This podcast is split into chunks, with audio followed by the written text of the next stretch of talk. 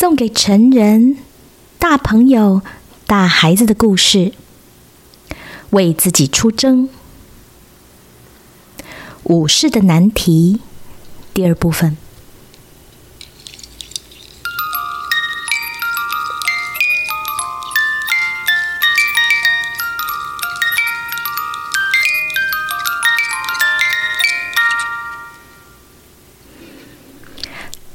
当天晚上吃饭真是个大挑战。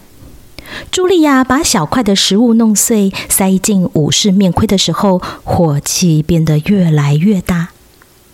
吃到一半，武士告诉茱莉亚，铁匠想帮他把盔甲弄下来，不过没有成功。我不相信你，你这个乱摇乱想的粗人！他大叫。一边把半盘的炖鸽子摔在武士的头盔上，武士一点感觉也没有。只有在肉汁从面盔的眼洞里面滴进去时，他才知道有东西打到了他的头，就像下午他也不知道铁匠在敲他的头一样。其实回想起来，他的盔甲让他变得没感觉。穿盔甲穿了这么久，他已经忘了不穿盔甲的感受了。武士觉得很沮丧，因为茱莉亚不相信他的确想把盔甲脱掉。他和铁匠试了好几天，但总是不成功。一天天过去，他变得越来越痛苦，茱莉亚变得越来越冷淡。最后，武士只好承认铁匠的努力是没有用的。全国最强壮的人骗谁？连这件铁做的垃圾也敲不烂！武士绝望的大喊。武士回家的时候，茱莉亚向他大叫：“你的儿子只剩下一幅爸爸的画像，我再也不要跟一个关上的面盔说话。”你也别想我会再朝那鬼东西的洞塞东西给你吃。上次的羊排就是你最后一道菜了。给关在盔甲里也不是我的错，我穿着盔甲是因为随时要打仗啊，不然我怎么能够为你和克斯赚到这么高级的城堡和马匹？你才不是为了我们做！茱莉亚反驳他：“你是为了你自己做的。”武士心灰意冷，因为茱莉亚不再爱他了。他也害怕，如果他不把盔甲脱下的话，茱莉亚和克斯一定真的会离开他。他一定得把盔甲弄掉，只是不知道怎么做。武士想了一个又一个的主意。可是没有一个行得通。例如，他知道有些武士会想到用城堡的火炬把盔甲烧融掉；有些会说跳进冰封的护城河里，让冰块把盔甲冰裂掉。最不济还可以用大炮。不过这些主意实在都太危险了。在自己的王国得不到帮助，武士决定要到别的地方试试运气。某个地方总会有个人能够帮他把这件盔甲弄下来。当然，他会想念茱莉亚、克斯和他高级的城堡。他也害怕在他不在的时候，茱莉亚可能会爱上另一个武士。这个武士愿意在上床的时候把盔甲脱下来，也愿意做克斯的爸爸。不论如何，武士都得要走。所以有一天清晨，他骑上马离开家，走的时候连头不敢回，怕自己会改变心意。要离开王国的时候，武士决定顺路去和国王说个再见。毕竟，国王一向待他不薄。国王住在山顶高级住宅区的豪华城堡里。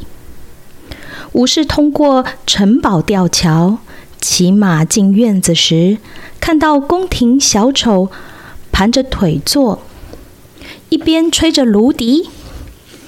这个宫廷小丑叫做乐包，因为他总是在肩膀上背着一个像彩虹般美丽的包包，里面装满各式各样让人们开心的小玩意儿，有奇怪的算命牌。有能够隐形的彩色珠珠，还有用来戏弄观众的有趣小玩偶。哎，乐包，武士说：“我来和国王道别。”乐包抬头望着他说：“国王起床就远行，与你他也无话应。”他去哪里了？武士问。乐包回答：“国王前去打胜战，切莫迟疑，快追赶。和国王失之交臂，又不能参加圣战的行列，让武士觉得非常失望。他叹了一口气：‘唉，国王回来的时候，我可能已经在盔甲里饿死。’”可能我们再也见不到面了。武士真想在马鞍上颓然倒下，不过穿着盔甲当然是做不到。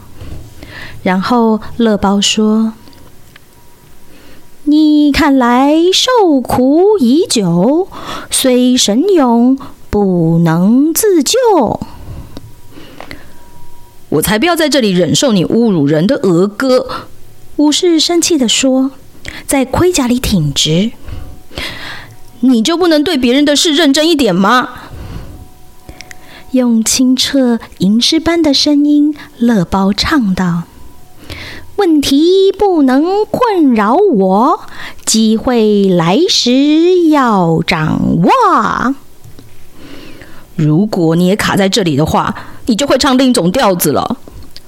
武士更生气地说：“乐包反驳他，同样盔甲在无声，而知牢笼容易见。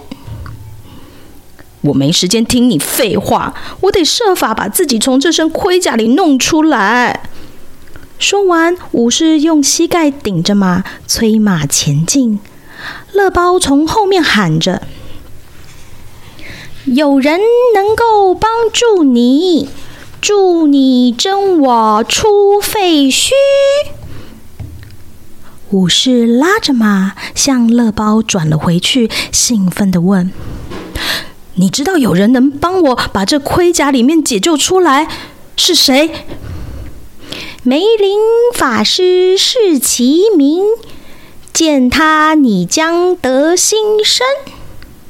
梅林，武士问：“我听过唯一的梅林，就是亚瑟王，伟大的名师。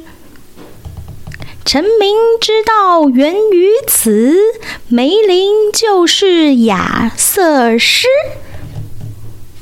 但是不可能。”武士说：“梅林和亚瑟是古时候的人了。”乐包回答：“梅林活着活得好，远方树林大师找。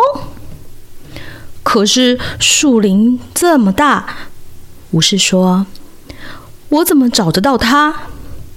乐包笑了：‘无人知，不论何时，徒弟来，老师就到。’”我可不能等梅林自己出现，我要去找他。武士伸出手，感谢的握着乐包的手，铁手套差点捏断了乐包的手指头。乐包痛得大叫起来。武士很快的松开手指，说：“哦，对不起。”乐包揉着他淤青的手指。来年盔甲离你时，他人痛苦身受日。出发！武士说。他拉着马头转了个方向，心中充满新希望，寻找梅林大师去了。